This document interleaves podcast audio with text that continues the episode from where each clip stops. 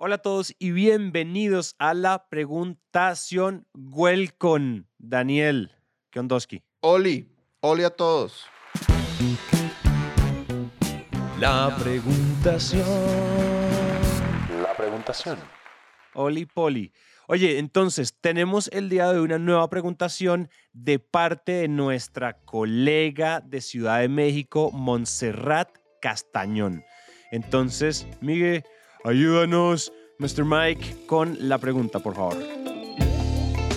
Hola, mi nombre es Montserrat Castañón, soy de la Ciudad de México y eh, soy representante técnico de ventas, al menos ese es mi cargo. Eh, ¿Qué pregunta tengo? Bueno, específicamente yo vendo un producto que es muy técnico, muy técnico, que se tiene que especificar, que, que tenemos que pasar por un, por un, proceso de hablar incluso con especialistas. Eh, mi, mi pregunta es, ¿cómo puedo yo compartirle al equipo de trabajo que se encarga de buscar nuevos prospectos, de buscar nueva gente, ese, bajarle ese nivel técnico y que puedan comunicarse con quien necesitamos comunicarnos? ¿Y cómo le reducimos ese nivel de tecnicismos al equipo de Montserrat? ¿Qué opinas tú? Bueno, primero me encanta que Montserrat quiera reducir el nivel de tecnicismos, porque hay mucha gente que entre más técnico hable, más cool se siente, ¿no? Sí, sí. Que pa pasa un poco como, como, como los grupitos que se hacían en la escuela, ¿no? Como si yo me quiero juntar con ellos, pues tengo que ser como, como ellos. Y cuando uno llega a una empresa muy técnica, tiene esa tentación. Como es una empresa claro. de puros ingenieros, es una empresa de puros programadores, es una empresa de puros marqueteros duros. Entonces, ¿cómo le hago para empezar a hablar en su idioma y utilizar palabras más, más locochonas y palabras en otros idiomas? Entonces, de entrada que Montserrat diga, oye, quiero bajarles el nivel técnico, me parece espectacular, porque efectivamente, aunque yo venda algo muy técnico, pues muchas veces no voy a estar enfrente de otro que es igual de técnico que yo o igual de técnico que mi empresa. Exacto. Entonces, eh, uno de los principios esenciales que enseñamos en, en, fundamentos, en entendimiento y confianza es espejear y parafrasear, que a fin de cuentas hay que espejear en lenguaje corporal, en tonalidad y en palabras. Hay que usar el mismo tipo de palabras que está usando la persona que tenemos enfrente. Si tienes a alguien que es muy técnico, pues tú vete técnico, no pasa nada, todo bien. Entre técnicos, todo cool. Pero si tú estás enfrente de alguien que no es tan técnico, pues efectivamente tienes que aterrizar al mundo de los mortales y no, empe no, empezar a utilizar palabras difíciles porque la persona nunca te va a decir no te entiendo. O muy rara vez te va a decir no te entiendo. O sea, la persona Exacto. no va a, a, a, humillarse frente a ti, sino que va a poner cara de que te entiende y probablemente no, no te está entendiendo, ¿no? Entonces, ¿qué le diría Montserrat a tu equipo y a todos los que venden cosas muy técnicas?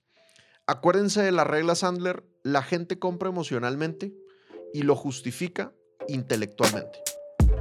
Entonces, no se trata de eliminar la conversación técnica, se trata de posponer un poquito la conversación técnica, retrasar un poquito la conversación técnica. Entonces, acuérdense de lo siguiente, a la gente no le importa lo que tú vendes, a la gente le importa los problemas que le resuelves.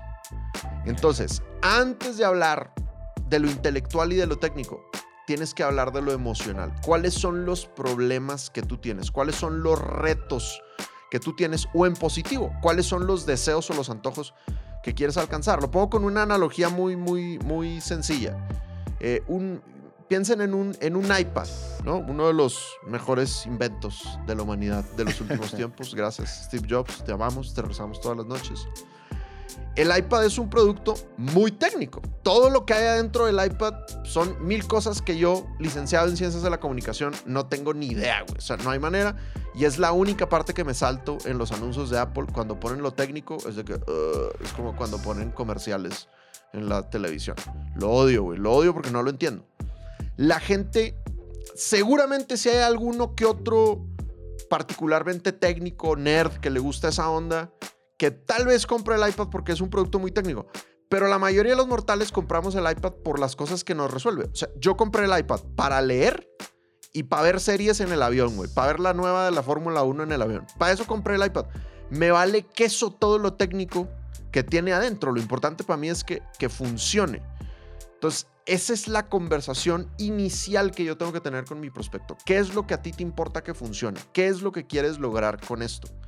Ya que se desahoga contigo, ahora sí, seguramente en algún momento habrá que tener la conversación técnica. Ojo, incluso hay momentos donde te puede saltar la conversación técnica, donde para esa persona no es relevante.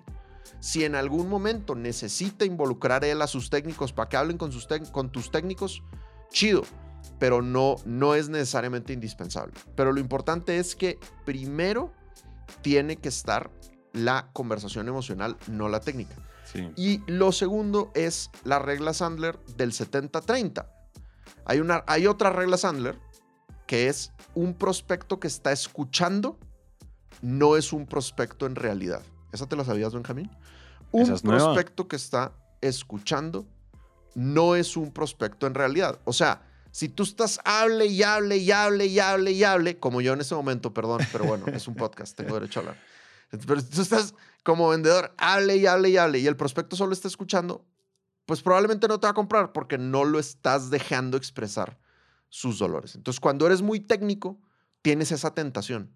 Si tú estás hable y hable y hable, probablemente estás cometiendo un error y es no dejar primero que el prospecto se desahogue de sus retos, frustraciones o, en positivo, deseos y antojos. Y eso es lo que yo tengo para Montserrat Benjamín What's your opinion? Mi, mi opinion. Mira, yo pienso, de nuevo, estamos aquí todos haciendo eh, regla Sandler dropping, entonces yo voy a dropear la mía. Eh, vende hoy, educa mañana. Regla Sandler, poseído por el buen David. ¡Pum! Vende hoy, educa mañana. Resistirla, o sea, definitivamente cuando, cuando empezamos, cuando las compañías grandes o pequeñas nos empiezan a entrenar en el producto, empezamos a sentir la tentación de contarle hasta a nuestra mamá del producto. Y es que esto es inteligencia artificial que hace esto con lo otro, que se conecta con la base de datos del data lake, de yo no sé qué. Acuérdense de la historia que cuenta David Sandler en el libro de la bicicleta. Eh, y él dice, este, cuando entró el vendedor, contrataron a un vendedor en una venta de aire acondicionados y cuando el tipo no tenía ni idea de los aires acondicionados era cuando más vendía. Se lo llevaron a una convención donde le enseñaron todo lo que había que aprender de aire acondicionados y su tasa de cierre se fue al piso. Porque ¿qué era lo que hacía? ¿Qué fue lo que cambió? Y es, ahora el tipo, como es experto en aire acondicionados, no hace sino hablar de aires acondicionados. Y de nuevo, si nosotros estamos hablando, no estamos prospectando. Entonces, resistirlo. Cuando tú dices unos tipsillos muy, muy particulares, nosotros vendemos podcast y en 2016, hoy en día ustedes ya más o menos saben qué es esto, pero en 2016 vender podcast era como vender la cosa más extraña, o sea, maíz morado del espacio, ¿sí? O sea, era una cosa muy extraña. Entonces, yo no me resistía a la urgencia de explicar que era un podcast, de enseñar, de dar la clase, un podcast es esto, es lo otro, es lo otro muchas veces, muchas veces uno, o sea, uno tiene que por lo menos hablar el mismo lenguaje, entonces podemos tener como una suerte de presentación fantasma, podemos tener una suerte de, que es una, es una herramienta Sandler, que es como, un, es como el, comercial de 30 segundos, un poco más extendido, como para poner a la gente en un mismo lenguaje, ¿verdad? Porque, que es oye, Santi, es que no sé qué es un podcast, ven, ven, te explico, pero te explico para niños. No me acuerdo quién era el que decía, no me acuerdo, creo que es Russell Brunson, dice en uno de sus libros, en Expert Secrets, él dice, todo lo que sea que usted venda y todo lo que sea que usted tenga que decir, siempre pásalo por el filtro del sixth grader. Si usted, si, el, si un niño en sexto grado entiende lo que ustedes están diciendo, está bien. O sea, si lo entiende mi abuela, mi hijo, mi mamá, eh, mi novia y mis amigos, estamos bien. Si solo lo entiende el rocket scientist de la NASA, probablemente no, no, no estamos explicando bien. Entonces, una de las cosas que ustedes pueden hacer es hagan el ejercicio, hagan la clínica de ventas, hagan el juego de roles y empiecen a bajarle grados de complejidad al discurso, grados de complejidad a las explicaciones y usen analogías, usen recursos narrativos que les permitan, porque igual hay cosas que, igual yo, yo entiendo que de repente eh, a Montserrat a veces dice, pero, pero Dan, Santi, ¿cómo hago si es que igual ellos no tienen ni idea de lo que yo vendo? Traten igual de siempre hay una manera narrativa de explicar en oratoria y en comunicación efectiva de comunicar lo mismo, pero mucho más sencillo usando metáforas, analogías, ejemplos. Entonces también usen el lenguaje es muy rico y el español es muy rico. Usen esos recursos cuando ya definitivamente no se pueden saltar la explicación porque la persona no tiene ni idea de lo que está diciendo y ya están en la conversación.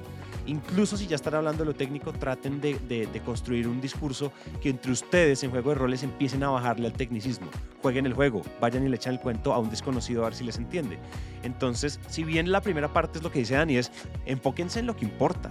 El tecnicismo es lo de menos, es el dolor, la necesidad y lo que ellos tienen que solucionar, que es el enfoque número uno. Pero el enfoque número dos es cuando ya es inamovible esa conversación, pues ustedes no deberían ir a descrestar. Uno tiene que hablar de una regla muy bonita que a mí me gusta mucho y es uno no habla para descrestar, uno habla para aportar.